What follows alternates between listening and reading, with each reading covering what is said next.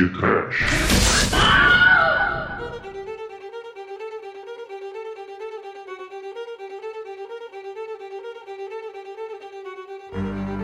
Horror? Medo da Dororo! Desespero? Pânico nos Kanama. Muito bem, começa agora mais um podcast. Eu sou Bruno Guter, ao lado está o caçador de dinossauros da The Productions, Douglas Freak, que é mais conhecido como Exumador. Fudeu.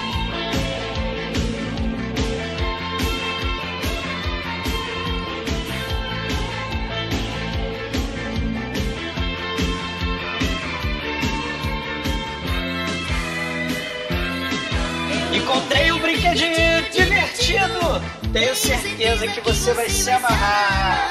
Duas perninhas decepadas por barbante. Eu te dou vômito se você aliviar.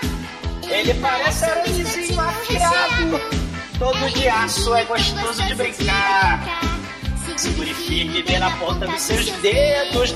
Dá prego no olho que eu vou te ensinar.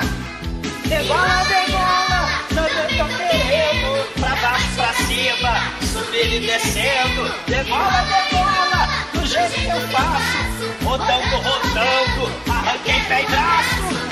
Yo, yo, yo, yo, yo, yo, corto. Sim, pra curar a viuvez. Muito melhor que site pra achar o par perfeito. É entrevista fake de emprego fake. A moça é novinha? Sim! Ela canta e dança? Sim! Ela toca piano? Sim! Ela arranca a língua, bota a gente no saco? Sim! O que você está esperando pra casar com ela? Tá esperando a agulha no olho? Takashi Miike é tão romântico. O amor é lindo. E é do mal, não é, Demetrius? É, Douglas, mas o cara bem que tinha, podia ter sacado, né? Quando ela falou na, na audição que tinha estudado sobre a supervisão do diretor Shibata, né, não, Almighty? Ô, Demetrio, me vê um filé de pé, por favor. Pois é, meus caros amigos e ouvintes, estamos aqui reunidos para bater um papo sobre mais uma obra do mestre do gore japonês, o Megalovax foda Takashi Miike. E desta vez vamos falar do Ojishon, uma obra que já citamos algumas vezes por aqui no podcast. Mas antes que o exumador saia desta gravação para caçar dinossauros na balada, vamos começar esse programa. Ah, caralho! Te fudendo! What is love? Baby, don't hurt me! Don't hurt me! No more!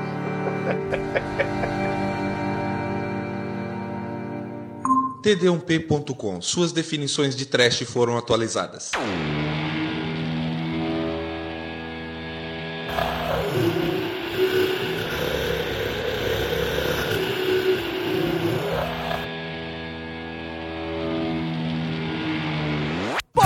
Amigos, para começarmos esse podcast, antes de tudo eu queria dizer que é uma satisfação enorme finalmente, finalmente falarmos de Audition por aqui, ou Audition, porque afinal de contas nós sempre o citamos por aqui, é uma, é uma pecinha recorrente, né, e finalmente vocês poderão ouvir um programa sobre esse grande clássico do gore japonês, né.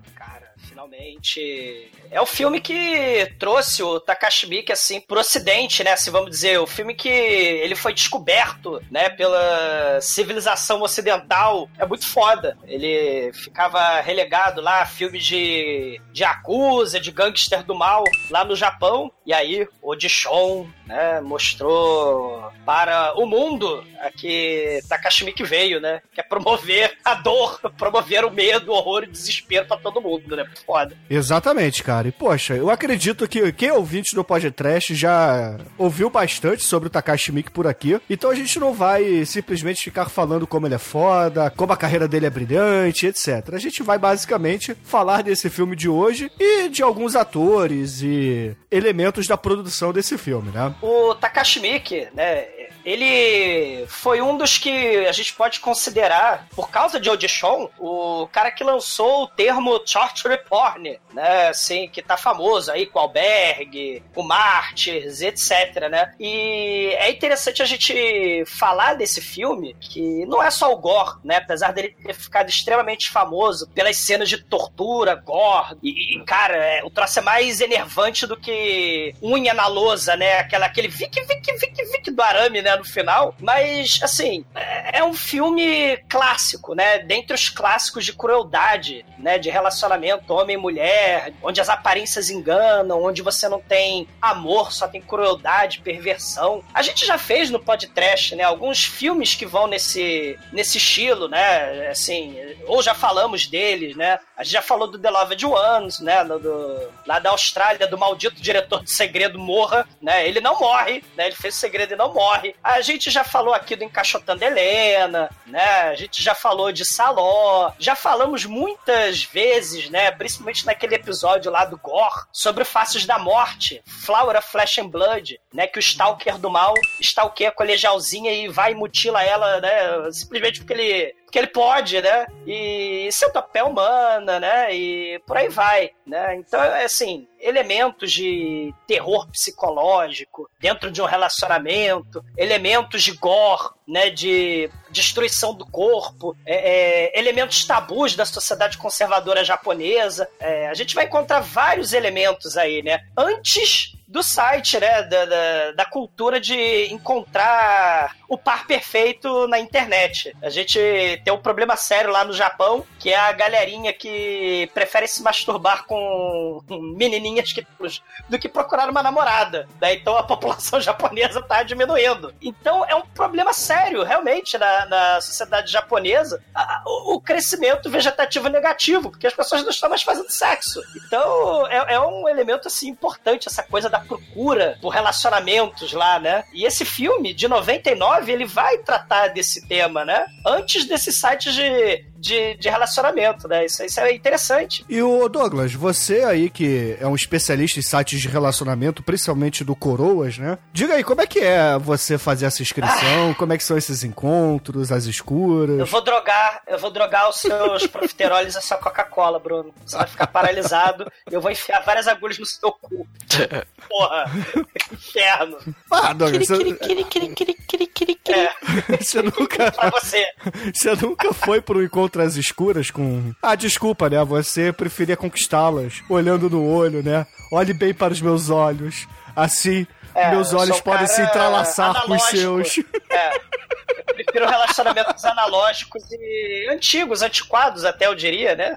Ser mais datados, mas é, o interessante desse filme, e também da filmografia do Takashi Miike em geral, é que você vai ver a questão da, da família nesse filme, né? A busca pela, pela por uma identidade, né? A gente já falou, você tá falando aí do Takashi Miike, a gente já fez a porrada de programa dele, né? A gente já falou do niilismo, né? Já falamos da, da, da solidão que os personagens têm, da desesperança que eles têm. Isou, exatamente, né? E, e também tem muito no filme dele a questão da, da família. Porra, a Yakuza é uma família. Ou então as famílias malucas que já foram podcast, como Happiness at the Katakuz, né? Que acaba é, é, digringolando para coisas bizarras e violência. Agora tem a porrada de filme de samurai do Takashi Miike, né? O Blade of the Immortal, que saiu agora. O Harakiri, o Morte do Samurai, Três Assassinos, né? Então, assim, samurai, niilismo, violência, o, a, a, destruição de tudo, né? Porque a vida é uma merda, né? As pessoas no Japão, como não fazem sexo, são solitárias.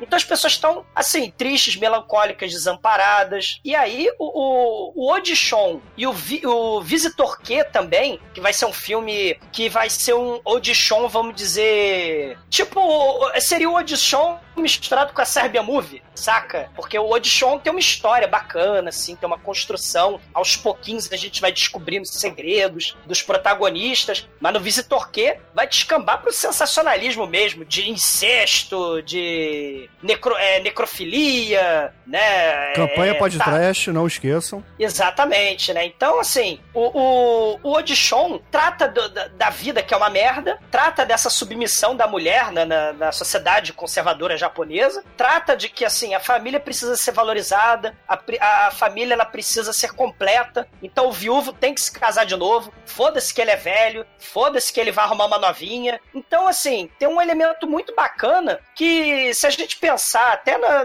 nessa questão aí dos, dos sites de relacionamento hoje, né? Assim, a- a- as pessoas estão se tratando como mercadorias numa prateleira, né? Como você escolhe um bife, dá nota para um restaurante na internet, para uma loja virtual, você também dá nota para as pessoas na rede. As- é, é, possíveis consumidores de gente, né, vão compartilhando resultados, né? Só que na época do Audition não tinha ainda.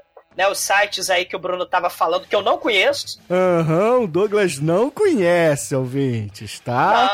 Não. Não conhece. É, é- Até é um- é um porque o Tinder do exumador não é Tinder, né? É o Ginder.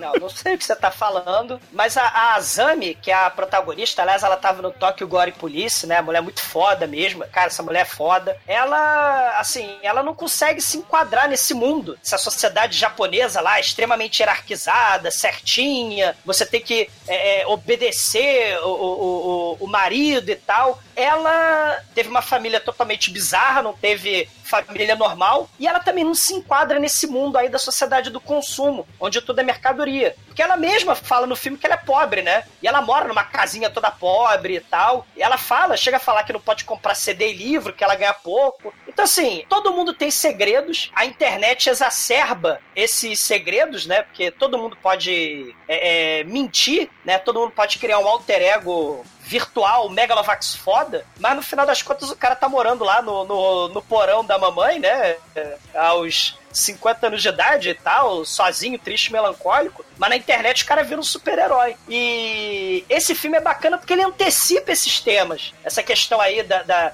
da- do alter ego pra, é, pra encontrar uma, um- um- um- uma alma gêmea, é, esse medo de você envelhecer sozinho, né? Olha o niilismo aí, né? No final a morte vai chegar, a destruição vai chegar. E todo mundo tem medo de, de, de morrer sozinho, né? Só que spoiler alert aí, né? Todo mundo morre sozinho, né? Ninguém morre pra você no seu lugar, você vai morrer sozinho, seu pulha. Né? Olha aí Monty Python sentido da vida, né? Não, não, não, não, não. Romeu e Julieta, daquele menininho chamado Shakespeare, provou o contrário. Provou o contrário o quê? Que a, a Julieta morreu envenenada sozinha e o, o Romeu morreu envenenado sozinho também. E nunca se encontraram no.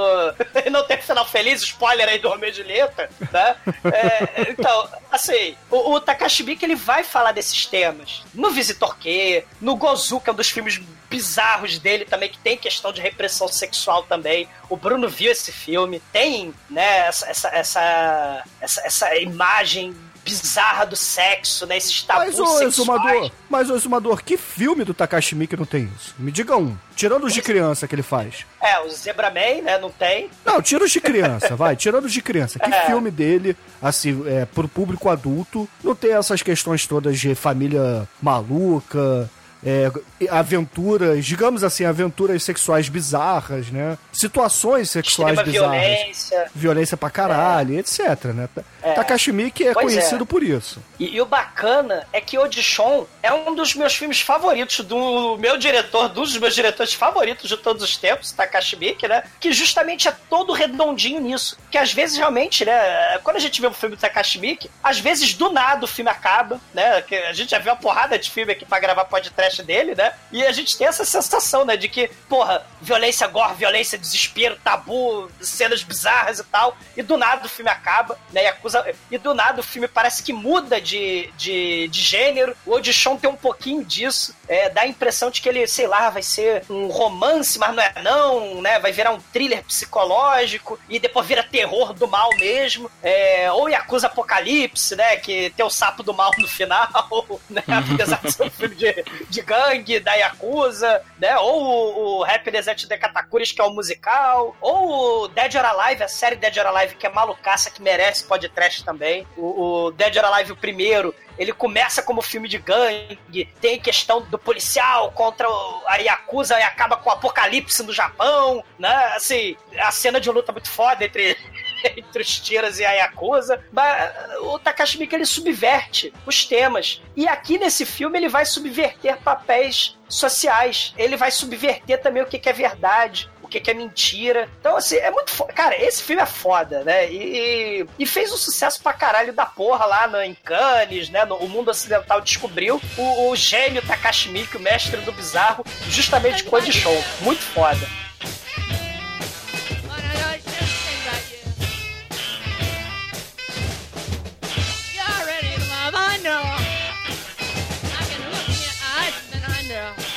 Tiver interesse de saber que se a vida do, do japonês vai acabar, Veja uns documentários interessantes na BBC, No Sex Please We're Japanese, né? Que eles falam justamente desses problemas, né? Tem vários documentários, se você procurar no YouTube você acha, sobre a vida sexual ou a falta de vida sexual dos japoneses, né? E essa questão aí do, do mundo virtual se interpondo, superando a vida afetiva dos japoneses, né?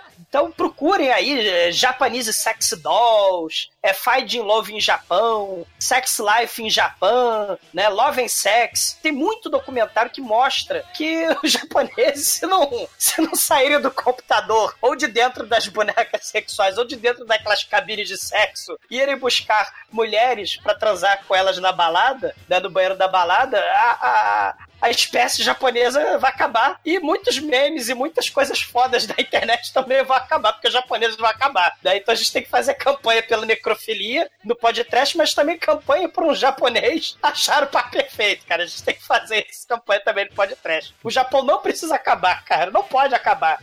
Não só os japoneses, né? Mas sim também o nosso querido e glorioso Fabiano Dornelas. É verdade, mas ele controla uma gêmea, né? Acho. Espero. Aí você fala assim, fui eu. ela não precisa ser feia. Ela não precisa ser bonita. Ela, ela, ela, ela só precisa ter a vagina. tá feliz.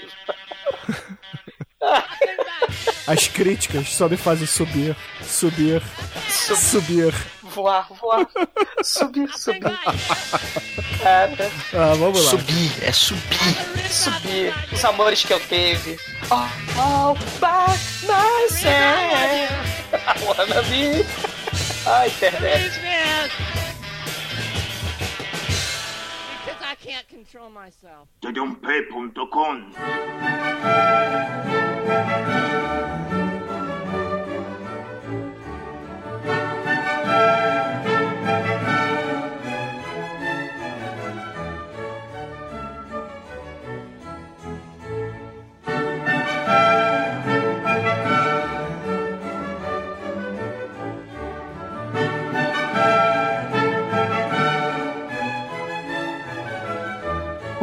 Começa num hospital onde tem uma mulher ali à beira da morte já, já tá sofrendo bastante. Tem aquela coisa do marido tá do lado dela, todo triste. E o filhinho dessa mulher tá levando ali uma um prato de comida, né, com algumas coisas assim, com um recadinho assim, presente para minha mamãe, aquela coisinha assim. Só que antes do garoto chegar no quarto, ela acaba morrendo. Aí ele chega no quarto com ela já morta. É uma cena assim, triste pra caramba e tal, que já dá o contexto da parada do filme. Que depois dessa cena passam-se sete anos e a gente vê que essa família, que agora é só o pai e o filho, é, continuou ali tendo sua vida e tal. O filho, aparentemente, ele tem uma vida um pouco mais normal, porque ele até tem namoradinha, tem aquela coisa toda. Só que o pai, ele continua sozinho. Ele nunca mais. Ele não casou de novo, ele não tem namorada nem nada disso. E o filho até fala com ele: pô, pai, eu sei que você tá velho, mas pô, você pode arrumar outra outra mulher e tal, casa de novo e tal, pra você ser feliz, aquela coisa. Só que ele meio que fica aquela, ah, não, não sei se eu vou mexer com isso, e, e vai, né, levando, vai levando a vida dele durante ele, todo esse tempo aí. Ele, ele é o Ayoama, né? Ele é dono de, um, de uma agência, de um estúdio pequeno, né? De fazer filmes de, lançados direto pro vídeo, né? Aliás, e né, programas é de porque... rádio, né? Ele é, sabe o que, Exumador? Produtor cultural! Ah, não fode, né? Não fode, né, Ayoama? Mas o, o, bacana é que o Takashi Miike também começou a carreira fazendo filme, esses filmes que eles chamam de, de filme filmes lançados direto pro vídeo, né, lá no, no Japão. Tem um nome lá específico que eu não lembro agora, mas Takashi Miike começou, por isso que ele faz até hoje 300 filmes por ano, né? Ele faz uma porrada de filme, então muita gente que estuda a carreira do Takashi Miike até tem dificuldade de analisar a obra, né? Porque muito filme assim, ah, Takashi Miike, precisamos que você faça um filme sobre um super-herói fantasiado de zebra. Aí ele vai lá e faz. Precisamos que você faça um filme sobre barata. Aí ele vai lá e faz. Então, assim, Takashi ele começou nesses pequenos estúdios aí, nessas pequenas produtoras, né, dessas produtoras culturais, e tem uma cena, né, logo depois desses sete anos aí que a esposa dele virou cadáver morta, né, de defunta, falecida, ele tá lá no estúdio dele, e aí ele tá lá conversando lá com um editor de, de vídeo, eles estão vendo um show de rock, né, um show punk do mal, aí o, ele fala assim, não, essas pessoas são muito sozinhas, essas pessoas são muito solitárias, elas ficam se masturbando aí em cabines cyber masturbatórias e não procuram namoradas. Aí o editor fala assim: não, pô, peraí, você é sozinho, eu sou sozinho, todos nós somos sozinhos. E é um tema realmente, assim, muito delicado no Japão, né? Porque todo mundo é solitário. E essa galera aí, é solitária também. Dentro dessa, dessa agência de produtores culturais, tem uma secretária toda toda pra cima do Ayoama. Ela fala: Ah, sabe o que, é, Ayoama? Eu vou me casar. Ó, oh, eu não sou sozinha que nem vocês, não, não sei o que, né? E, e, a gente vai descobrir depois um segredinho aí da secretária com a Ayoama, né? Esse filme também é repleto de segredinhos para além da convenção social. E aí a, a, a secretária ela fala: Ó, eu não sou sozinha, não, né? Eu não quero esse rótulo de sozinha, não. Que é o que é nesse filme aí do Audition, né? Essa secretária, ela tá naquela comunidade do Orkut, so, solteira assim, sozinha nunca. Viu? até depois uma conversa do, do Ayoama com esse editor, ou enfim, com um cara lá da agência, e fala: Ah, eu tô pensando em procurar uma companheira para mim e tal. Só que, enfim, eu perdi a prática, eu não sei mais como é que faz. Aí o cara sugere: Por que você não faz uma audition? Ou seja, você faz uma audição para ver alguma nova atriz para um filme que a gente vai fazer e você aproveita, né, que você vai receber aquele monte de currículo com foto e ali de repente você conhece algo que te interessa e tal. E, ah, boa ideia. Vamos lá, vamos, vamos abrir esse projeto aí. Isso é maneiro, Almighty, porque eles ficam falando nesse bar. O bar é um espaço tipicamente masculino, né, e tal. Só que eles ficam putaços porque tem as menininhas novas que estão invadindo aquele espaço ali, né? Elas estão rindo, estão conversando, brincando com aqueles celulares típicos do final dos anos 90. E aí elas estão rindo, eles ficam assim: "Ah, essas meninas novas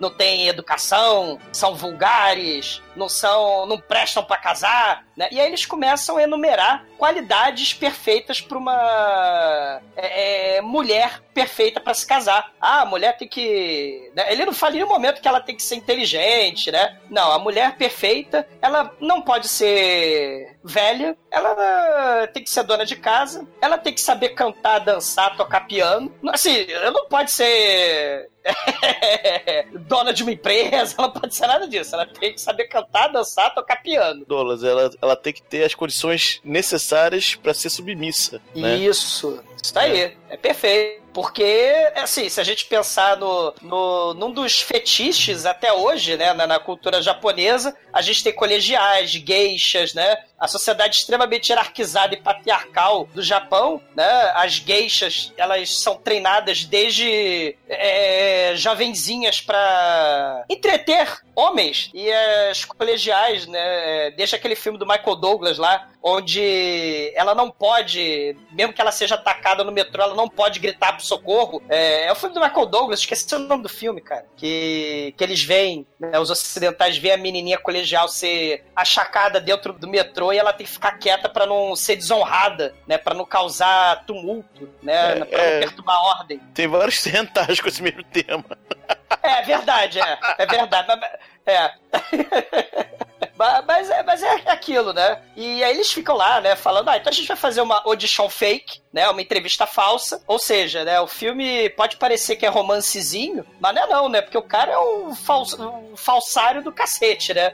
É, falsidade ideológica, propaganda enganosa e tudo, né? Ele vai chamar 30 mulheres para teoricamente estrelar um filme que, que eu esqueci, A Garota da Manhã, um documentário romântico, né? Igual último documentário lá que a Oyama fez sobre o triângulo amoroso entre a bailarina, o chefão dela e o moleque com síndrome de Down, né? Foi o último documentário aí do, da Oyama. E, e, e, esse documentário fake que eles vão fazer, eles vão botar propaganda na rádio, né? Não tinha par perfeito, não tinha internet como tem hoje, né? E aí, ou seja, né? É um plano muito elaborado para arrumar um par perfeito, né? E aí eles, re eles recebem uma chuva de currículos e o cara da agência fala com a Yoama, ó, você vai ter que escolher só 30 pra gente fazer a audição. Então pega esse monte de currículo aí, seleciona 30 que nós vamos ouvir 30. Tá bom. Aí começa a selecionar e entre esses currículos tem uma que chama bastante atenção dele, que é o currículo da Asami Yamazaki, que, que vai ser a garotinha aí, entre aspas, principal do filme. Aí chama, chama várias coisas dela, chama atenção, né? Além de ser very nice, ela, enfim, é, ela coloca lá que ela fez balé durante 12 anos, e ela coloca até junto da, do currículo uma carta contando um pouco da história dela e tal, e o cara fica, pô, interessante, né? Legal, é legal. É, Bem louco. É, é, rolou uma atração, né? Ela conta uma historinha ingênua, uma historinha pura, inocente, quase infantil. E ele, né, o tio Sukita Japa, ele. Aliás, Sukita é o nome japonês? Não sei, né? É, aí ele fala, não, ela, pô, bailarina, né, e tal, é, é, um elemento, assim, infantil, né, da bailarina. Mal sabe ele que bailarinas, né, se, esse filme tem algumas inspirações dos mestres italianos do diálogo do terror, mal sabe ele que a casa de balé do mal era a escola de bruxas do inferno de Suspiria, né? Ele, isso não pode acabar bem, né? É um filme de terror, afinal de contas. E ela conta que a história de vida dela, que ela é madura para a idade dela, ela tem vinte e poucos aninhos, né? E ela fala um negócio que também é outro assunto tabu no Japão, que é outro assunto problemático, além da solidão dos japoneses, que talvez esteja interligado também, é a questão do suicídio, né? Ela fala assim: ah, pode. É, a minha história de vida é dramática, né? Eu tive que abandonar os meus sonhos de bailarina porque eu me machuquei, né? Quando eu era criancinha. E quando você tem os sonhos destroçados, é como se você aceitasse a própria morte. Aí, afinal de contas, os japoneses nem são dramáticos, né? É, ah, o sushi ficou mal passado. Cadê a faca do Harakiri? Ah, não passei de ano, vamos jogar na ponte. Né? É tipo assim. Ah, você tá exagerando, Ela... Douglas. Porra, não, não, eles não são assim, caralho. O quê? Você já viu o sushi mal passado? Então, eles se matam. Sushi Até porque sushi é cru, porra. Sempre vai ser mal passado. Cara, e, e, o bacana é que o plano do audition é muito foda, Bruno. Olha só, você vai casar com a atriz principal do documentário fake que a gente tá inventando. Não, tá? a atriz principal não. Você vai casar com a que for eliminada na primeira entrevista. É. Porque as ah, é que é geralmente vão pra final, né, pras entrevistas finais, elas são muito popstar. Então elas não querem saber de, é. de serem submissas. Elas são muito pra frentex. É então você tem que pegar é, uma que assim, fica na, na, na, primeira, na primeira peneira. É, não, assim, uma garota muito muito talentosa, uma estrela, não vai se casar com, com, com Zé Cu como você. Você é o seu merda, né, tio Suquita? Então, é, aquela que. Ouvintes, por favor, exumador Suquita aí nos comentários, tá? Não, não, não, não, não nem, nem ah, não, que eu vou mandar até, por, até porque é contraditório, né? Exumador Suquita, né? O tio Suquita não pode ser o exumador. Esqueçam isso, ouvintes. Morra. Né? Que o exumador, Morra. ele jamais, né? jamais iria na novinha, né? Cara, morra. Mas o pé do tio Sukita, né? Ele, enquanto tá lá ó admirando a Zana... Ó o spoiler! É. Mas enquanto ele tá lá admirando, tomando seu uísque da Heleninha Reutemann, né? O, o, filhinho dele começa a mostrar revistas de dinossauro pra namorada na sala, né? que é um negócio assim. Ah, olha só, mostrei dinossauro pra, pra minha namorada, papai. Ela tava lá no metrô, aí eu cheguei nela. Oi, você quer ver o brontossauro? Aí vem lá em casa que eu vou te mostrar o brontossauro. Cara, né? isso é bem. É, é Isso é bem cantada do Tremen, né? Oi, moça é. linda. Você quer ver meu brontossauro? em casa? Vamos lá que eu te mostro o meu é. tiranossauro Rex. Você, você quer um dino beijo? É, você quer um dino beijo. Né? Só que na verdade, né, infelizmente vai mostrar o tio Roy dele, né? O Manel vai fazer pra ela. Roar, roar. Imagina o Manel vestido de dinossauro. Lembra aquele desenho que tinha os dinossauros lá, os eh, super-heróis dinossauros? Eu não lembro o nome, mas aí o Manel... Dinossauros. Dinossauros, É, cara. Dinossauros, dinossauros. A trilha, a trilha do dinossauro era foda. A gente já botou algum podcast aí, Bruno, na Ah, trilha com desse- certeza, mas eu imagino o Manel vestido de dinossauro na cama falando: vem cá, vem cá, moça linda. Eu não imagino, não. Garota eu não mulher. imagino, não. Porque... Garota Não, mulher, não. venha cá, garota mulher. Cara, isso é mais traumatizante do que agulha no olho, cara. Não.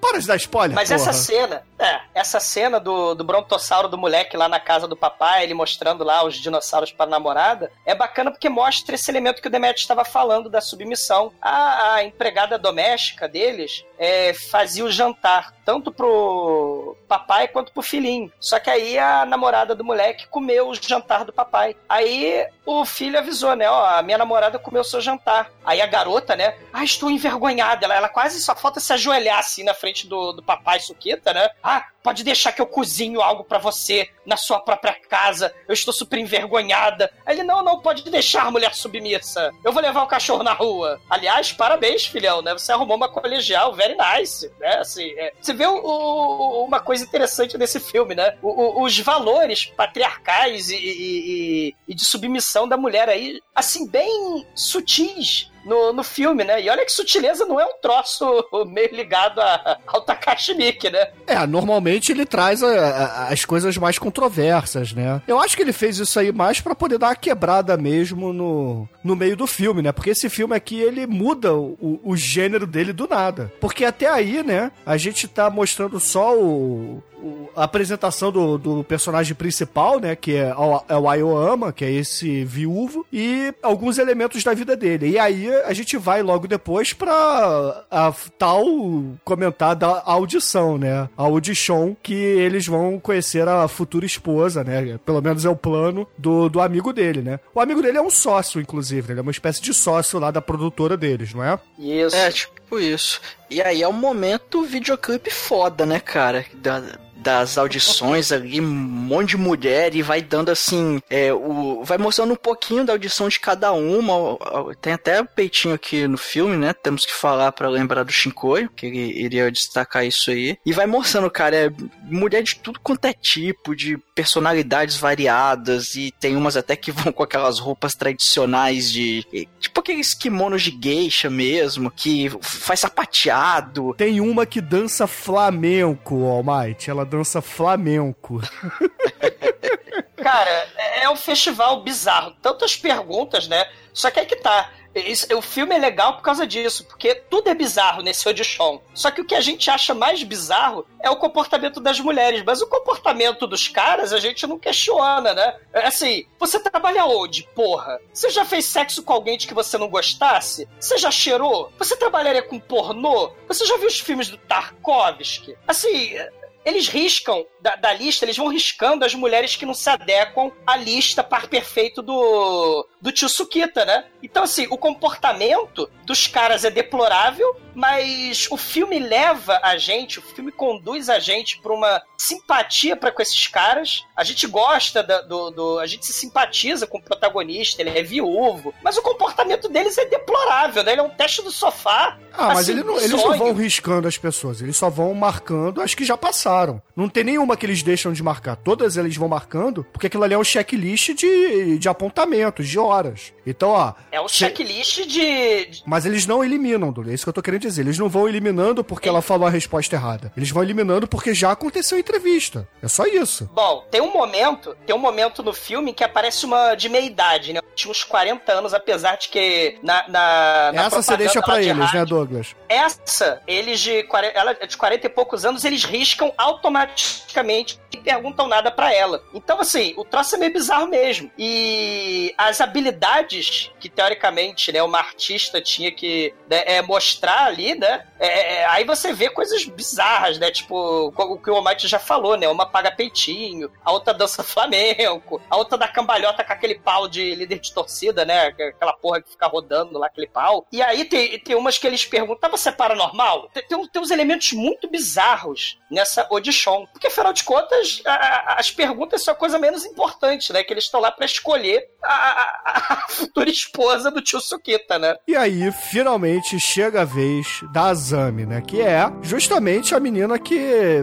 ficou de olhos entrelaçados. estralhados, né? Como é que é, White? A, a frase certa? que minha, minha alma possa estralaçar sua. As almas nossa, ficaram estralaçadas, nossa. Nossa.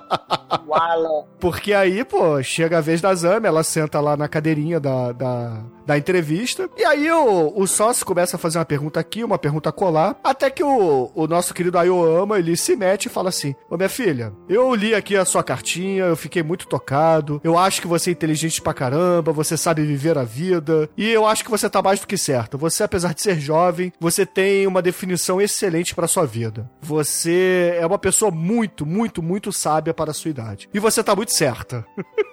uma parada assim, nada a ver, entendeu? Nada a ver com uma entrevista default, né? Não que as outras tenham sido, né? Mas essa aqui deixou até o sócio boquiaberto, né? Que quando ele deixa de. Quando ele termina esse discurso dele, o Ayoama, o sócio vira para ele, fica olhando uns dois segundos assim pra ele e fala: Ué, você terminou? e meio que todo mundo fica assim, sem o que falar, né? Porque a parada fica meio bizarra. E ela, na entrevista, né, ela dá várias referências onde ela trabalhou, ela estudou sobre supervisão do diretor Shibata, por exemplo, que já era um bom, já era um bom indicativo que ia dar merda. Mas vamos lá. É, Aliás, é... o Shibata, tadinho de Shibata. É, que trabalhava num bar do amigo, né? Que tipo que, de amigo? É, é, aquele que se espera, pelo jeito. que ela não era, não era rica, não podia ter CD nem livros e tal, né? Que ela é pobre e tal. Ela não podia mas... chamar os seus amigos para a casinha de sapê, né? Para escutar seus livros e escutar seus é. discos, né? Ela, ela, não chama o amigo, ela agarra o amigo.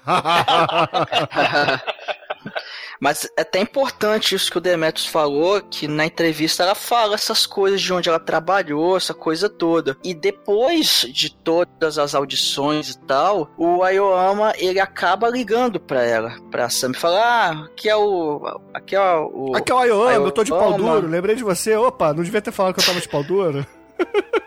É, foi quase isso, né? Que liga, olha, aqui é da agência e tal, eu, eu fiz a entrevista com você hoje e tal, pô, é que eu achei interessante, né? A gente podia marcar de conversar, o que, é que você acha? Falei, não, pô, claro, eu queria muito conversar com você. E aí eles marcam um jantar, só que logo depois que eles marcam, o sócio liga pra Yomi e fala, ô, ô, ô Yomi, olha só, cara, não tem aqueles negócios que ela falou? Então, não que eu, des, não que eu desconfie dela, né? Mas eu resolvi dar uma ligada lá pro lugar onde ela falou que trabalhou, e não é bem assim não, aquela gravadora lá, o, o cara que falou que trabalhou com ela, na verdade não trabalhou, o cara não tá mais lá. Então assim, fica, fica esperto, cara, levanta sua orelha aí, fica com o pé atrás, porque eu acho que ela não tá contando a verdade 100% não. Mas, né, o, o Aoyama falar, é, uma, uma mentirinha de, de leve, né? Vamos lá, vamos jantar com essa mulher que tô, tô querendo, tô querendo. E eles acabam jantando, aquela coisa toda. Ela acaba confessando lá no jantar, porque ele dá umas indiretas, né? Ela acaba confessando que realmente ela contou algumas mentiras, só que ela disse que foi induzida a fazer. Falou, não, me recomendaram que eu deveria mentir para poder, enfim, é, eu ter uma chance maior de chamar atenção. E ele acaba deixando pra lá, falando, ah, uma mentirinha só, não, tudo bem. Essas pequenas pequenas mentiras da vida cotidiana, né? A gente está acostumado cada vez mais, né? Principalmente nesse mundo internetico, né? Essa, essas pós-verdades aí, né? Mas a gente foi investigar a sua vida, investigamos a sua privacidade toda e tudo que você falou na entrevista é mentira. É claro, né? Um currículo, né? A galera gosta de enfeitar o pavão porque, porra, né? Tá precisando de emprego, né?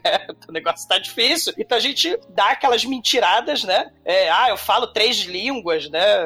eu falo espanhol, eu trabalhei na Cruz Vermelha, Rinhos da Árvore. Você começa a inventar um monte de merda no, no currículo. E, e o filme, ele Você tem trata pacote office, né, Exumador? No seu currículo tem pacote office lá. Exatamente, né? São essas falsidades e mentiras é, é, dessa questão da nossa privacidade, né? É, é, de perto, né? Todo mundo tem um segredinho, né? Quando você vai investigar. De perto ninguém é normal também. A gente vê isso hoje em dia, né? Muito. Né? O filme, o filme ele trata disso, mas hoje em dia a gente vê como descambou, né? É, o festival de, de, de mentiradas no, nos sites de relacionamento. Não que meu pênis ele tem 36 centímetros e meio, né? E que não sei o que lá, que eu dou 11 sem tirar.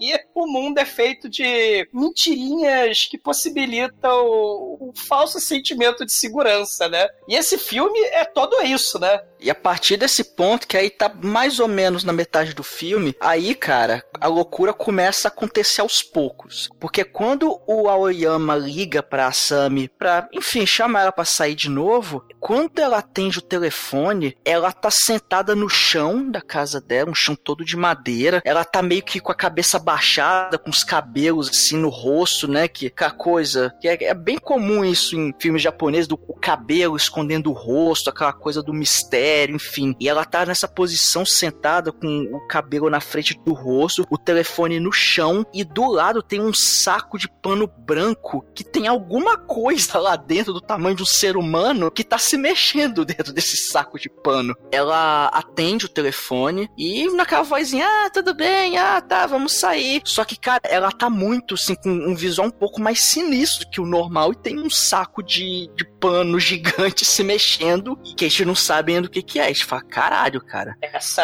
essa O que cena está é foda. acontecendo aqui? Almighty, essa cena é espetacular, porque não, o filme é uma comédia romântica, o filme é um romancezinho. Não, o filme desde o início é um filme de terror, cara. É porque o, o, o ponto de vista não é da Azami, do filme, o ponto de vista é do Ayoama. Até porque se o ponto de vista fosse da, da mulher, nós teríamos um telefone e um saco do mal a todo momento.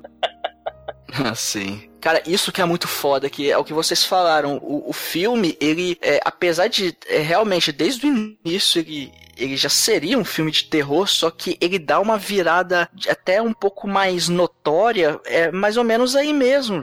A partir do, do meio, que vai chegando pro final e a parada fica muito maluca, cara. Coisa assim, coisa do Takashi Miike, né? ela ela vai para um ela é convidada para um fim de semana né o filho assim a relação do- dos dois é com comida né? E, e, uh, eles pescam no começo do filme eles sempre conversam sobre mulheres na mesa durante a janta e ele vai falar "Ah, então pai leva ela para pedir em casamento. Cara assim depois de dias que o Ayoama conheceu ela a gente vai se casar eu vou levar ela lá pro motel lá no- na praia e eu vou pedir ela em casamento. Assim. E essa cena é até foda, porque eles estão lá no, no hotel e ele meio sem jeito. Ah, não, vamos lá no museu, né? Vamos jantar, né? Vamos lá no porto comer cheesecake. O cheesecake é maravilhoso lá, do, do- lugar lá. E aí a Zami tira a camisola, mostra as cicatrizes do mal dela. Eu quero que você é, é, saiba sobre todos os meus segredos. Vem me comer, tal. Eu, eu, eu não caguei para suas imunidades, né? E aí ela faz aquele striptease trulais no escuro. O, o lá deitado, é, sentado ali, ela deitada na cama. E, e ela até parece um cadáver morto de uma defunta falecida ali na cama. Ela puxa o lençol, parece aqueles pés para fora de necrotério, saca? De marca de, marca de, de necrotério. E aí ela, ela assim, eu não tenho segredos, né? Me come. E assim, após o sexo selvagem, ela simplesmente desaparece da vida dele.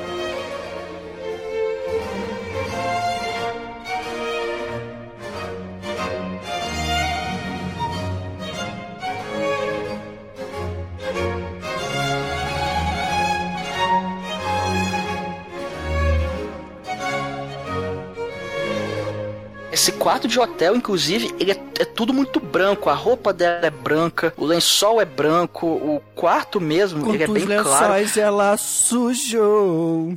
Ela sujou um lençol aí hoje. A cama, cara, A cama, se você reparar, a cama, ela é feita tipo de um metal retorcido. Então é como se isso fosse já começando realmente a distorcer o filme, que a parada vai começar a ficar louca a partir daí, que é o que o Douglas falou. Ela do nada sumiu e agora ele vai desesperadamente atrás dela. Só que ele não tem muita informação. Então ele tenta pegar um pouco de informação e começa a ir pros, pros lugares de, enfim, que tem indício de onde ela poderia estar. E aí, cara, ele vai procurar na, na casa onde ela diz que ela morou, né? Que vai encontrar um velho do mal. É, é, era a casa do balé. E aí ele arromba o prédio, ele começou a cometer crimes por amor. Quer dizer, começou não, né?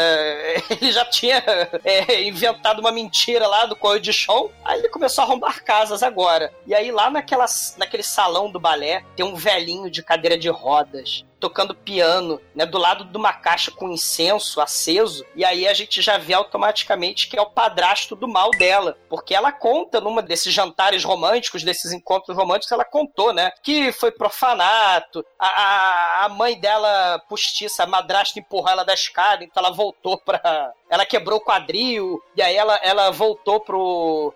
a morar com a mãe de verdade, ela, a mãe de verdade arrumou um padrasto é, que só tinha cotocos ao invés de perna, né? E esse cara totalmente sinistro do mal, que abusou dela, né? E aí a gente vê que o cara é sinistro. Ele começa a gargalhar toda vez que ele fala: Você tocou nela? Você cheirou na. Você cheirou azame? Você furunfou com ela? Você fizeste bobice com ela? Você sujou lençóis com ela? Daí ele começa a, a rir, gargalhar, que nem um velho do mal.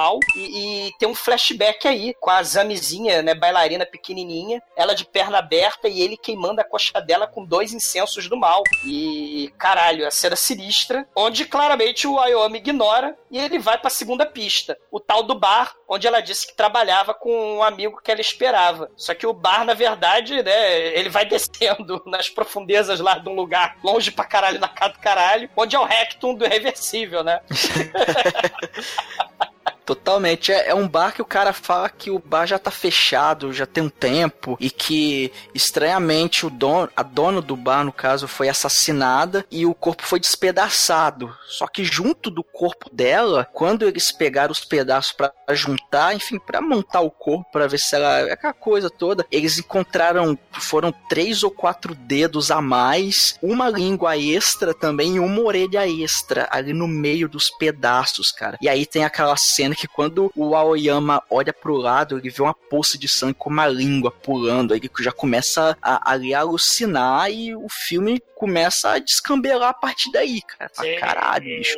Eu tô é, ficando doido. É, o filme é foda. E é, interess, e é interessante também que o cara fala que o prédio, por ele ser antigo, ele tá inclinado. E a câmera, ela tá inclinada para mostrar isso. Né? Isso, isso, é, isso é bem maneiro, cara. Só descobriram é, o fato de ter um cadáver morto, mutilado, destroçado dentro do bar fechado há um ano, porque o prédio inclinado, o sangue né, é, rolou pra, pra, por baixo da porta. Né? Isso, Senão não ia descobrir. Né? O sangue escorreu, ou seja, todo mundo é solitário, ninguém tem amigos, ninguém liga para ninguém. Então, se não fosse o prédio bizarro, né, no mundo bizarro do Takashi Miike, ninguém ia descobrir a, a, a, moça morta. E aí, né, a gente vai pra uma cena foda. Né? A empregada lá, a Riei, ela deixa comida pro cachorro lá do Ayoama, do cachorro do, do molequinho, e aí ela vai embora. E aí a gente tem uma cena meio é, Evil Dead, sabe o espírito do Evil Dead? Tem aquela câmera, ponto de vista da câmera Evil Dead, uhum. né? E aí essa câmera Evil Dead olha pro uísque do, do Ayoama, olha pro porta-retrato da esposa, né, defunta, né, do, do Ayoama, olha pro cachorro, e aí o cachorro que tava comendo a comidinha, ele simplesmente desaparece. E aí o Ayoama, né, depois de um tempo, ele chega à noite, né, na casa e, e ouve a secretária eletrônica, sim, ouvintes, 1999, secretária eletrônica. O, o filho deixa um recado na secretária eletrônica que ele foi dormir na casa de um amigo que estava esperando ele e, ah, dá comida pro cachorro, é, come lá o que a empregada deixou na geladeira. E aí o pai vai direto pra garrafa de uísque. E aí o uísque tá batizado e ele começa a ficar grog, começa a ficar com tremelique,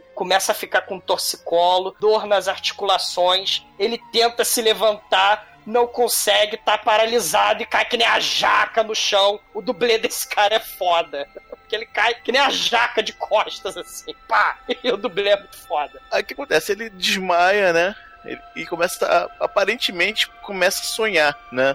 E aí é tipo flashbacks de onde ele passou durante o filme. Ele conversando com ela, com, com a Zami no bar, que ele já tinha conversado, mas a conversa fica mais longa, mais estendida. Ela dá mais detalhes da vida dela, né? E, e, e mais informação. Aí ela começa a ver a esposa morta, né? Também. Falando que ela não serve pra ele, né? Na outra mesa. Aí ele, ele vai lá, tenta apresentar ela, ele fala, fala a esposa morta fala: Não, ela não é pra você, ela não é pra você. E aí começa a misturar elementos da- do, do passado do Aoyama com o passado da Azami. Os personagens começam a trocar de identidade. Outro elemento presente na, na- na na- nos filmes do Takashi né? E você tem troca de identidade, troca de papéis, né? E aí, do nada, a Azami no quarto onde ela tinha o saco do mal, ela vai pagar um boquetinho lá, um, fazer um procedimento masturbatório lá com.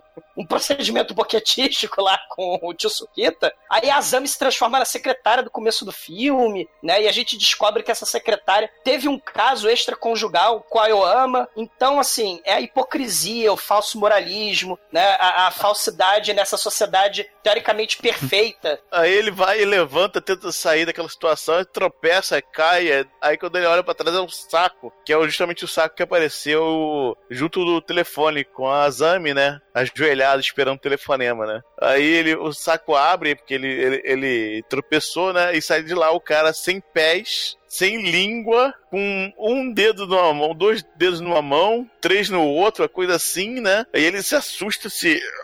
Caramba, né? Fica, e aparece a Zami atrás dele fazendo tipo um mingau pro cara, pro, pro bicho comer, assim, Na né? verdade, Demetrius, ela vomita na tigela e é, a atriz fez isso na vida real. Ela realmente vomitou um leite bizarro, né? Esse leite bizarro é um elemento também presente na filmografia do Takashi Miike e ela de verdade dá o vômito dela leitoso pra esse cara é, é, comer. Assim, é a animalização das pessoas, né? Se o velhinho Sukita no começo do filme fez o audition, ah, as mulheres são só objetos, eu vou casar com uma bonitinha novinha aqui que saiba dançar, sapatear e tocar piano, ele objetificou a mulher. Agora a Zami, numa inversão de papel aí, ela tá transformando o cara num bicho de estimação, né? Tá dando uma tigela de vômito dela pro cara, ó, você vai comer. Por quê? Porque eu tô mandando. E, e o Oh. cara come. E aí, de repente, ela se transforma na, na versão dela menina, ba- bailarina, né? E aparece o, o diretor Shibata lá com, com os pés já costurados, Diretor né? Já, com os pés já costurados, né? no- transformados em sapatos, né? O próprio pé dele virou um, o calçado dele, né? E É. com, com- as barras de ferro queimando. E queima de novo a- as pernas dela, só que aí aparece de volta no reformatório lá, daquele, junto com o piano, onde a gente viu ele a primeira vez. Aí ela passa o arame no pescoço dela, dele, e dá um- uma serradinha e sai voando na cabeça. Ela fala uma, coisa muito importante, fala, olha, esse arame, ele corta carne e ossos com muita facilidade. Essa é uma informação que vai ser muito útil daqui a alguns minutos. Sei. Aí- E, e tem- e tem um elemento, Demetrius, nessa cena que é muito foda. Porque a gente tá falando que o cara, esse cara que perdeu orelha, perdeu língua, né, perdeu dedinho, ele foi mutilado, né? Ele- eu, eu falei do animal de estimação, né? O cara comeu o vômito dela. É, é um elemento interessante que o Takashi Miike traz aí, porque se a gente pensar, um animalzinho de estimação aqui no ocidente é puramente normal. A gente trata ele como um bichinho, a gente dá carinho, dá comida, mas todo mundo tem que se lembrar que a gente corta o rabo do cachorro, corta a unha, castra o bicho, corta a orelha, né? Tira útero, tira saco. A gente mutila o animalzinho de estimação para nossa felicidade. O bichinho de estimação ele fica submisso ao homem. E aí o que que o Takashi Miike fodamente tá fazendo nesse filme? Ah, o namorado da Azami virou o bichinho de estimação dela. Ele perdeu a linguinha, ele perdeu os dedinhos, perdeu a orelhinha. Ele é o bichinho de estimação mutilado que come o vômitozinho dela. Aí ele acorda do pesadelo para a vida real que não melhora nem um pouquinho, né, cara? a vida real, a Zami tá lá fazendo é, preparações pra começar uma, uma leve sessão de, de dor vamos dizer assim. ela, ela chega com luvas pretas, né? O elemento dialo aí. E ela também. O bacana é que ela tem as ferramentas femininas de tortura. São ferramentas delicadas. Se a gente pensa nesses filmes de torture porn, se a gente lembra do albergue que já foi podcast, era uma serra, né? Lembra daquela serra de. de- que cortava dedo? Ou do, do onde os fracos não têm vez, né? Lá da máquina de de perfurar cérebro de vaca, ou, ou então, sei lá, motosserra, né, machado, essa co- essas coisas é, é, grossas, né, assim, nada delicadas. A nossa querida Azami, ela é toda delicadinha. São agulhas, injeções, um fiozinho, um garrote. Não tem nada de, de machado, martelo, nada disso. É, e, a- e aí a sessão horror começa, que é um muito É, porque o Aoyama, ele já tá dopado. Pra terminar de dopar ele, ela simplesmente pega ali um tranquilizante ou sei lá o que, enche a seringa e injeta na língua dele. Assim, só assim, vamos ser escroto, vou injetar na sua língua. Só que o negócio é o seguinte, esse remédio que eu tô te dando, ele vai deixar o seu corpo todo molenga, só que você vai continuar sentindo dor. Os seus nervos vão estar 100% para você conseguir sentir toda a dor insuportável que eu vou te dar partir de agora. E aí é sessão de crueldade, cara. Ela começa, ela pega umas agulhas, cara, as agulhas são grandes pra caralho, assim. Ela vai enfiando as agulhas primeiro no peito dele, depois ela começa a enfiar a agulha na cara dele e faz aquele, aquele barulhinho maravilhoso que ela fala. Aí, vamos mais uma, vamos, vamos mais uma. Kiri. E, e vai, e vai enfiando a agulha embaixo do olho dele, cara. É muito agonizante. Isso aí é uma forma, como é que eu vou dizer, fofinha dela falar corte. Kiri. Kiri é arakiri, lembra? Arakiri. Arakiri é abrir barriga, né? É. aí ela fica kiri, kiri, kiri, kiri. Cara, e o negócio segue. E vai mutilando o sujeito. Caralho, é, é muito foda, realmente. Né?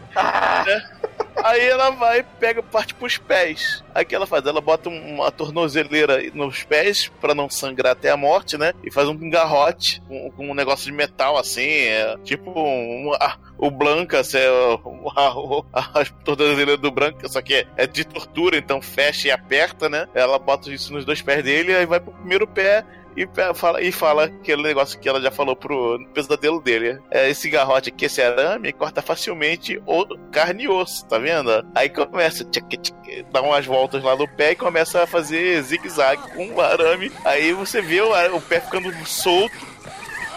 Ai, pouco o barulho cai. faz. O nossa. barulho de tic, tic, tic, e ela se divertindo, tendo umas gotinhas de sangue, sai com sangue porque ela fez o garrote, né? Inclusive, é importante a gente dizer para os nossos ouvintes que eles vejam esse filme de preferência com fones de ouvido, porque os sons são excepcionais. Então, procurem. É, é, não tem aquele, aquela a, a ASMR, né? Aquelas, aqueles vídeos ASMR que são dedicados a, a sons agradáveis, né? Então você bota o fone de ouvido e aí escuta o fogo tremelicar, cachoeira, né? Então tem uns vídeos, só procurar aí é, hashtag AS ASMR que você vai achar esses, esses vídeos, né? Eu gosto muito, por acaso. Mas Isso aí é, é o, vi- é o inverso do ASMR. É. Esse é o, é o MHD. É RSMA. MHD. Caralho, é. Aí ela vai, termina com um pé, um pé cai, plof, e ela vai pro outro pé, e começa com outro pé. Só que no momento que ela começa com outro pé, chega o filho dele. Aí, aí fala: Olha, seu filho chegou. Você ama ele, né? Aí ele, não, deixa, deixa ele fora disso. Ele cons- consegue arrumar força pra falar: Meu filho, não, pelo amor de Deus. Ah, você ama o seu filho, né? Mas você só pode me amar. Ame apenas a mim. Cara, Aí- sinistro. O cachorro tá morto. A gente não falou, mas o cachorro tá morto logo ali também. É verdade. E que tem uma cena maneira que o, o cachorro tá estatelado no chão e de forma muito parecida, o Ayoama tá estatelado igualzinho ali também na- no chão. E a menina, ela toda cirúrgica, botou um pano, já que ele tá paralisado, botou um pano branco embaixo pra não sujar o carpete. E eu lembrei do psicopata americano, né? Só faltou ela ligar o Hip to be square. É, é, é, é. Hip to be square. Dessa faltou a trilha sonora lá do psicopata americano. Porque o negócio é bizarro. É, foda, é foda que assim, toda essa cena tem todo esse barulho maluco, esse barulho de agonia, cara. A cena realmente é agoniante de você ver. E logo quando ela corta o primeiro pé, a câmera vai para fora da sala, assim, na porta de vidro, e ela taca o pé na porta de vidro. Aí fica aquela mancha de sangue. E aí depois ela, ela, a câmera tá de fora ainda e ela começa a arrumar o garrote no outro pé para começar a serrar. E você nota que o som tá abafado, como se assim você estivesse realmente de fora observando. Aí dá aquela leve sensação de, pô, pelo menos vai me poupar agora dos detalhes que, pô, agora eu tô acompanhando aqui de fora, não vai ter esse som. Mas depois a câmera volta para dentro, é caralho, vai ter o horror tudo de novo, cara. Cara, o, o, o Takashi Miike é um sádico do caralho. Ele gosta de destruir esperanças e, e bom gosto no cinema. Ele, ele é o sádico que nem o o Dario Argento. Porque ele também gosta de furar olho e gosta da luvinha preta. Amigo! É, ele gosta de furar olho. É, é. Quem se lembra aí do Zombie 2, do Lutfut, que já foi podcast, né, o The Beyond, o Ópera do Dario Argento os, os olhos sendo furados, cara. E, e, e, e, o pior, o que Hollywood careta nunca mostraria, a gente vê a todo momento ele arregalando os olhos de japonês dele. Ah, meu Deus, não faça isso comigo ou com meu filho. E ele com os olhos furados, né? Chega o filho, né? Aí ela pega um sprayzinho lá e faz. É o spray de pimenta, né, Almighty? O Demetrius. É, parece um spray de pimenta. Não sei, sei lá que essa mulher tem, meu irmão. Parece ser spray de pimenta, mas né, dela não, não espero nada, né? Eu sei que é um spray maligno, pra variar, e ela vai e se esconde, né? Aí o filho dela entra na sala, contra o pai naquela situação, né? Ô pai, que houve com você? Pô, é. Aí ele. Aí que acontece? Ele alucina de novo. Aí ele acorda lá no motel com ela. Aí ele acorda assustado, assim, como, como fosse tudo um sonho, né? Aí tudo que viveu até agora, né? Desde o desaparecimento dela do motel, como se fosse um sonho. Ué, o que, que foi? Você tá nervoso? Ela acorda também, né? Tá na cama ainda, os dois. Você tá nervoso? Aí, não, não, não. Eu vou lavar o rosto. Aí ela, ele vai e vai, ele vai pro banheiro, lava o rosto, né? Ela vem atrás e tal, conversa. Só que aí é, é só um escapismo da mente dele tentando racionalizar. A... Não, isso não pode estar tá acontecendo. Aquilo, aquilo ali até agora não tá não, mentira, tá acontecendo sim, chegou o filho dele e vai morrer também. Cara, cara é, a vida da merda. Cara. Porque isso aí, Demetrius, é aquilo que a gente tá falando, né? O, o Takashi ele brinca com a esperança dos pobres mortais. Então o filme é agonia, como o Mike está falando, não só no nível físico, caralho, olha o gore, estão arrancando o pé, estão furando o olho, estão furando tudo, né?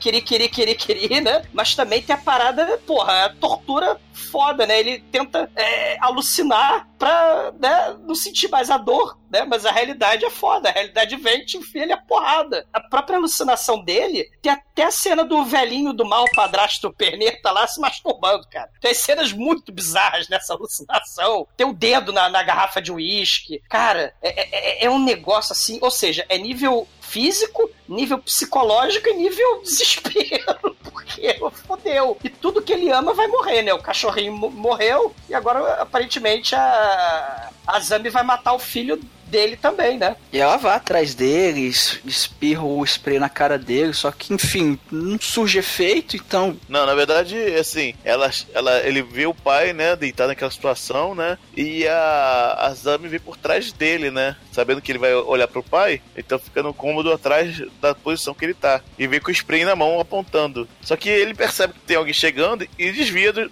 do primeiro disparo do spray, né? Aí, né? O que, que é isso? Quem é você? Aí, sai daqui. Aí ele começa a correr pro quarto, né? Sobe pro segundo andar e ela vai atrás com o spray na mão. Até que ele tropeça no, no, lá no topo da escada e ela vem atrás, não consegue uh, enfiar spray na cara dele. E ele vai no desespero, empurra ela com os dois pés, né, deitado, chuta os dois, os dois pés a, ela na, na, cintura e ela cai da escada e quebra o pescoço. Plaque. Caralho, que é, também fica. Que é muito foda, cara. E também fica é, pulsando. É, fica pulsando. e a linguinha cara. lá do bar, né? que também pulsa. Caralho, mas o negócio é grotesco. E o bacana é isso. Ela tem uma frase muito bacana que ela fala: as palavras mentem, a dor só fala a verdade. E aí é o primeiro e único momento de honestidade dos dois. É na dor. Porque ela tá com o pescoço quebrado, ela encara ele, ele com os olhos fudidos, sem pé, sem todo destruído. Então, nesse momento, é o único momento mesmo de verdade entre os dois. É o único momento honesto é, é dos dois, cara. Isso é, é, foda. Eles se encaram. E só faltou tocar, sei lá, né? Love Story. Ivan Lins. Quero sua risada mais gostosa. Meu Deus. Que a vida pode ser maravilhosa. Porque tem um momento lá que ele fala: Ah, minha filha, a vida é maravilhosa. cara, o filme, assim, esse final é, é, é foda, cara. Né? É, é, cara, espetacular. Espetacular. Né? E não há esperança. Não, não, tem esperança. E tem uma mensagem aí do, do Takashi totalmente niilista. O cara, tá certo, ele fez merda. Mas se a gente pensar em termos maniqueístas, pô, então quer dizer que ela é uma anja vingador, tal, que ela, né, destrói homens que provocam o mal. Cara, ele só mentiu pra arrumar uma namorada, né? Tá certo, ele fez errado. Mas a mulher é uma louca maluca que, porra, por causa de uma sociedade escrota, repressora, que submete as mulheres, né? Ela sofreu na mão lá do, do padrasto, é, sofreu na mão dos tios, né? Ela sofreu pra caralho. Foi estuprada quando criancinha pelo perneta lá. Então, assim, a sociedade escrota destruiu a cabeça dela, ela virou uma maluca foda, dessas que, se fosse nos Estados Unidos, ia pegar uma metralhadora e metralhar gente em sessão de cinema na escola. No, no caso aqui do, do ela virou uma maluca foda que mata todo mundo que se encontra com ela. Porque isso é o amor para ela. Provocar dor nos outros.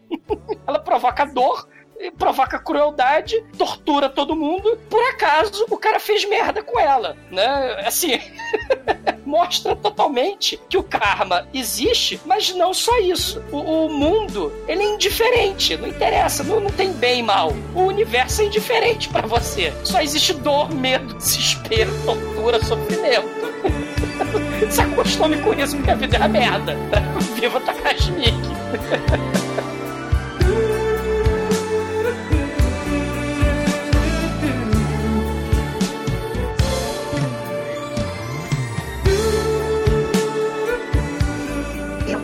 Acesse do Preciosa.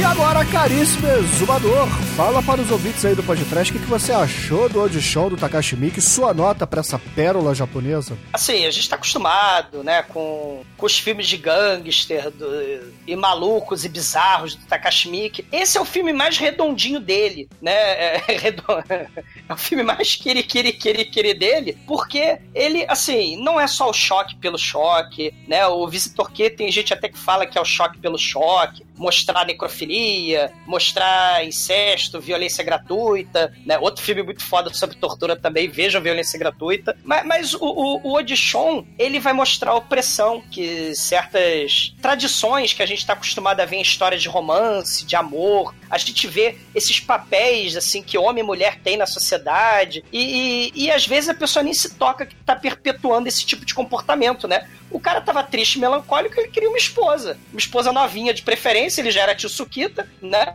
Então, assim, é, é, é, é um, é um filme que tem os, os 15 minutos finais, cara, de, que ficaram famosos, porque, caralho, é foda pra caralho, assim, é agonia pura, crueldade pura, perversão pura. É um filme de drama psicológico, de hipocrisia, de mentira, de pressão social, de submissão, de trauma, mas principalmente é de horror. E é um horror, aquele horror possível, que tá presente aí na sociedade. Também sobre a coisificação do ser humano. Os dois personagens foram coisas, né? Foram coisificados nesse filme. No início do filme foi a Azami, coisificada lá no Audition. No final do filme, né, coisificado foi o pobre do, do Ayoama, né, que foi destroçado. Então, assim, eu vejo esse filme como um filme de terror por inteiro. Tem gente que fala, não, o primeiro filme é tipo Drink no Inferno, o primeiro filme é comédia romântica, o depois é, é terror? Não, cara. Eu acho que assim, é, é- o filme é de mentira, é sobre mentira. Então, aos poucos, o diretor vai construindo o, o- o filme de horror e tem aquelas características fodas que hoje em dia estão muito raras em filmes de terror. Esse filme não tem jumpscare. O horror ele vai sendo construído devagarinho, aos poucos. O horror vai surgindo entre uma cena de jantar. Ele, ele vai explodir no final o horror. O, o filme todo é feito pra essa cena do final, né? De tortura, de perversão. É muito parecido, tipo com o corpo que cai, com o bebê de Rosemary, o bebê da Rosa Maria, que também são filmes de horror, mas tem aquela construção de personagem, a descoberta do mistério, né? Aquela coisa da identidade, quem os vizinhos lá da bebê da Rosa Maria não são quem eles aparentam ser. Então vai tendo um climão sinistro. É um filme à moda antiga e vai crescendo até o final apoteótico da agonia, da dor, da crueldade, da perversão, da solidão, do medo, do desespero. Viva Takashi Miike, o filme é cinco! E agora, caríssimo Anjo Negro, suas considerações finais para o Dishon do Takashi Miike, sua nota, é claro. Porra, esse filme é realmente muito bom. Eu não acho ele tão terror assim no início, né? No início, ele, eh, você vê que é um filme que mostra realmente sociedade bem machista e tal, mas no início tá, tá tranquilo, cara. Você mas assim, a partir do desaparecimento da mulher, meu camarada, o negócio começa a ficar brabo, o clima muda do filme. Lembra muito, sabe o que é psicose, né? Até a metade do filme é, é um filme, aí de repente a mulher morre e vira outro Sim, filme, né? É, então. É isso que me parece esse filme, cara. Mas o filme é excelente, não tem. é, Esse aí não tem jumpscare. É realmente os. É, é legal você ver que é, é coisas que o cara não presenciou, mas ele é, ima- tá imaginando nos sonhos dele, né? Que é o cara dando saco, né? Quando ele, quando é assim, a- quando ele- ela começa a cortar ele, então ela, ele começa a ver que o cara que perdeu os dedos foi por causa dela, então a mente dele já trabalha isso em cima. É muito foda isso, né? Cara, ah, não tem outra nota senão 5. E agora, caríssimo Almighty, nosso estagiário, diga para os ouvintes do podcast o que, que você achou desse filme que você trouxe para a nossa pauta, diga-se passagem. E sua nota para ele. É, porque vocês são os canalhas que falam dessa porra desse filme há 17 anos. e nunca fizeram. Fizeram o Terraform, mas não fizeram esse, né? Olha só que, que canalhas, seus, seus púrias. né? Canalhas! A cara, o Audition é, porra, é um filme realmente de. É o terror que mostra o lado podre do caráter do ser humano, que depois descamba ao lado podre das atitudes do ser humano, de poder torturar o outro, cortando o pé e aquela coisa. E, cara, eu gosto muito da segunda metade desse filme, que a, a parada fica meio alucinação, meio é, loucura mesmo, cara. O negócio vira uma loucura que o cara ele fica alternando entre o pesadelo e a realidade, só que a realidade é muito pior que o pesadelo. É tipo até lá no, no labirinto do fauno, que, que Sim. brinca um pouco com isso também, que a- a- enquanto tem lá um mundo de fantasia, a realidade tinha soldado esmagando a cabeça do outro com uma, uma garrafa. Então aqui é mais ou menos a, a- é, uma, é uma ideia até parecida, até o filme anterior, mas é, a, a realidade, cara, do final, que o Aoyama, ele, ele tá assim, é, chega um momento da dor dele, que tá com tanta dor, cara, que ele já assim, ele fala, caralho, velho, é, por quê, sabe? Ele ele já não sabe mais o por- ele já perdeu a razão ali, cara, é, por causa da dor. Então, esse filme, cara, é foda, cara. É a, é porrada na cara do, do Takashi Miike, esse, esse desgraçado sádico que sabe fazer filmes cruéis. E esse é um dos filmes mais cruéis que você vai ver na sua vida. Então, assista, por favor, nota 5. Oh yeah! E agora, caríssimos ouvintes, a minha nota para Audition do Takashi Miike também será uma nota 5, porque afinal de contas esse filme aqui, ele é desesperador, ele traz aquela angústia, aquela aquele sentimento de caralho, isso irrita demais, porque irrita não, né? Dá agonia, dá aflição demais, porque é do mal, cara. Esse filme é muito do mal. Então, pra quem curte aí um, um sadomaso básico, veja esse filme. Vá para a balada procurar seus dinossauros, que vale muito a pena. E com isso, a média de Audition aqui no podcast foi 5. E caríssimo Anjo Negro, qual é a música que vamos usar para encerrar este programa de hoje? Vamos encerrar esse programa de hoje com. Graças ao, ao Bruno que me passou a lista do, o que toca na, na- no que tocava na, na rádio da minha Escort XR3 do Spotify pra mim, então eu vou dar pra vocês também um, um Soriano. Tortura de amor.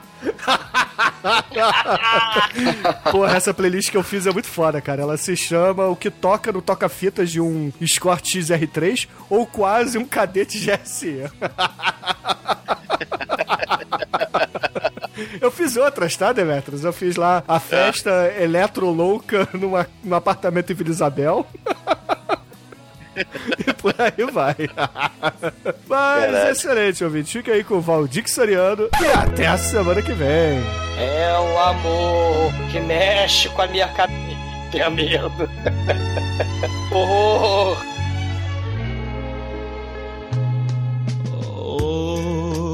Que a noite está calma e que minha alma esperava por ti,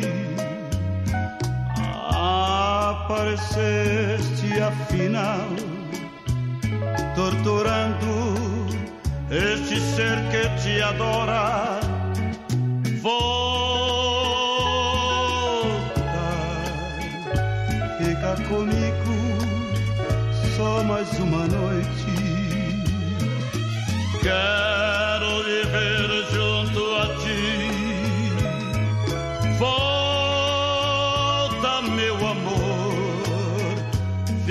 Comigo, não me desprezes.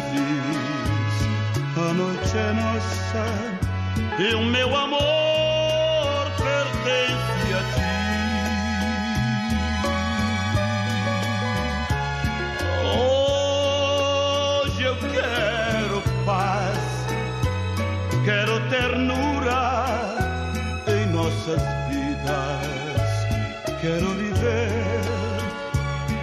por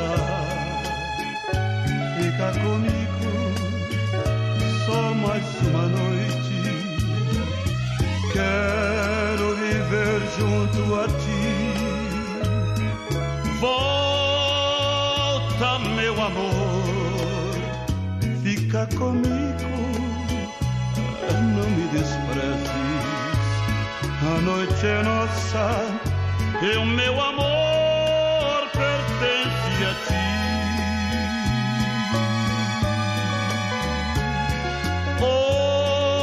Hoje eu quero paz, quero ternura em nossas vidas. Quero viver por toda a vida pensando em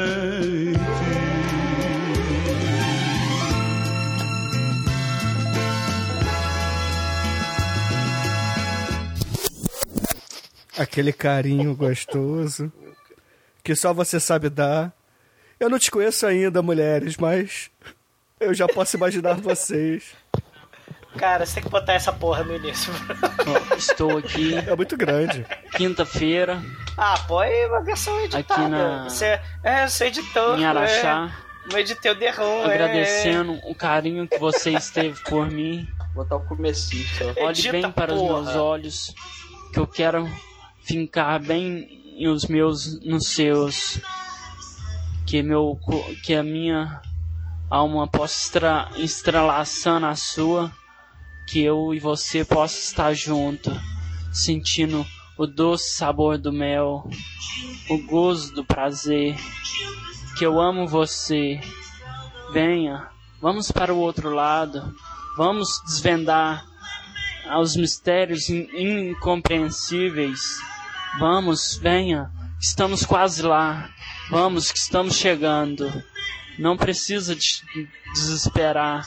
Vamos com calma sentir como uma criança no colo da mãe, o, o seu amor fraterno no meu coração, como um oceano de amor, uma gota de prazer.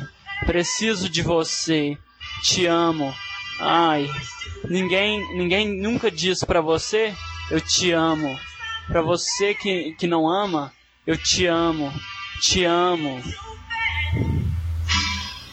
Críticas, eu não ligo para críticas.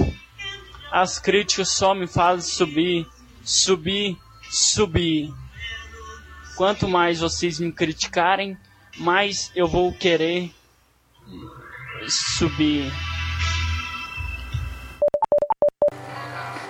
Me amar. Pena que você. Caramba, é o videoclipe psicodélico. Garotos, Um troço meio. mulheres, meio Black Sabbath ali atrás. É o que Não tá deixa. acontecendo? não deixam eu amar vocês. Mas eu, eu Cara, peço expressão estou ao seu encontro. Eu e os amigos meus a gente usa. Tem Porque eu quis nove anos já por causa disso. muitas. E me Não sei essa porra, não. nessa ilusão cara é um gênio. Eita, que o homem pode ter quantas mulheres Isso é Orkut, quiserem. cara. O Mate ressuscitou o Orkut. Tá, Perdão. tá- pelas mulheres que machuquei o seu coração. Não aguento mais, é tanto sofrimento. Nossa. É uma dor no peito. Que quando penso, penso que estou beirando o fim. Estou, estou perto do fim. Mas muitos dizem que o fim é um novo começo. Então estou aqui eu, pronto para recomeçar com a mulher. Cara, tinha muito tempo que eu não ouvia isso, cara. Eu lembrei do nada e mandei pra Ah, você. Não essa escorre pô, nos cara. meus olhos. bom, cara. Vocês não conseguem enxergá-la. Pode ser vírgula entre os blocos. É, são lágrimas de dor por ter. Não esqueça que eu moro em Minas Gerais. O DDD é 34. Araxá, Isso é maravilhoso. Puta que Minas pariu. Gerais. Como eu amo a internet. Então tá, um abraço. Preciso de você. Te amo. Como, o, como um bebê no colo da mãe, um oceano de amor, uma gota de prazer. Bruna, Preciso de você. 98 FM, cara. Te. Aí ele manda um. Te amo. Ai. Caralho, isso é muito foda. Ele tá gozando sozinho, praticamente. Falando em gozar, vamos, fa- vamos gravar o programa? Eu tô pronto, quer dizer, vou pegar uma coca e eu vou estar Vai. pronto. Viu, Douglas? Pra você que não ama, eu te amo.